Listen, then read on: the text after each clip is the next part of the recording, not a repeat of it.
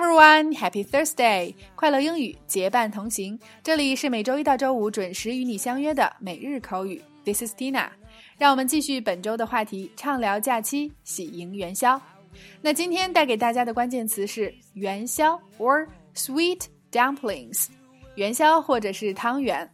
OK，首先一起走进两组关于元宵的情景表达。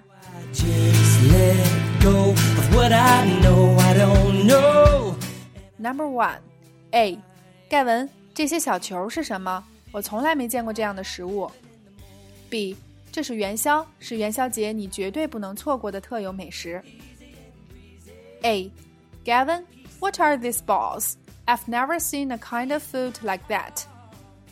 B, they are yuan xiao, the special food for the Lantern Festival. You should never omit it. A, Gavin, what are these balls? I've never seen a kind of food like that. B, they are yuan xiao, the special food for the Lantern Festival. You should never omit it. A. Gavin, what are these balls? I've never seen a kind of food like that. B. They are yuan xiao, the special food for the Lantern Festival. You should never omit it.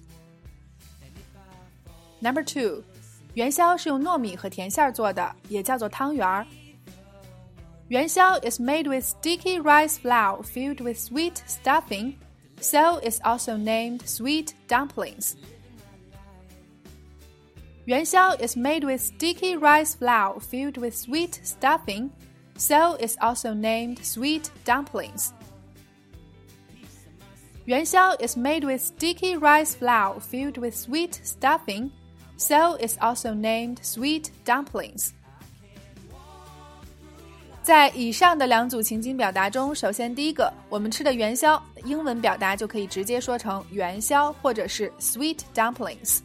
第二个 omit，o m i t，omit 是动词省略、遗漏的意思。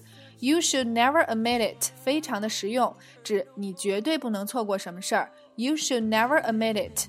第三个 sticky 是形容词，粘的、粘性的。那么 sticky rice 就是元宵的食材之一，糯米。第四个 stuffing 是指馅料。那么我们饺子、包子的馅儿都是用它来形容 stuffing。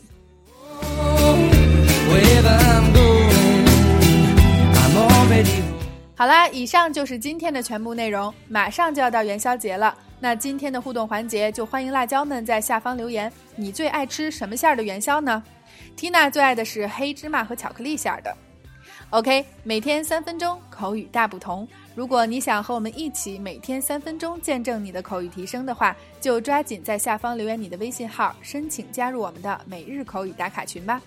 另外，在其他平台收听节目的朋友，也请及时关注我们的微信公众号“辣妈英语秀”或小写的 Tina Show 七二七，来查看我们的视频讲解及全部的文字内容。See you next time.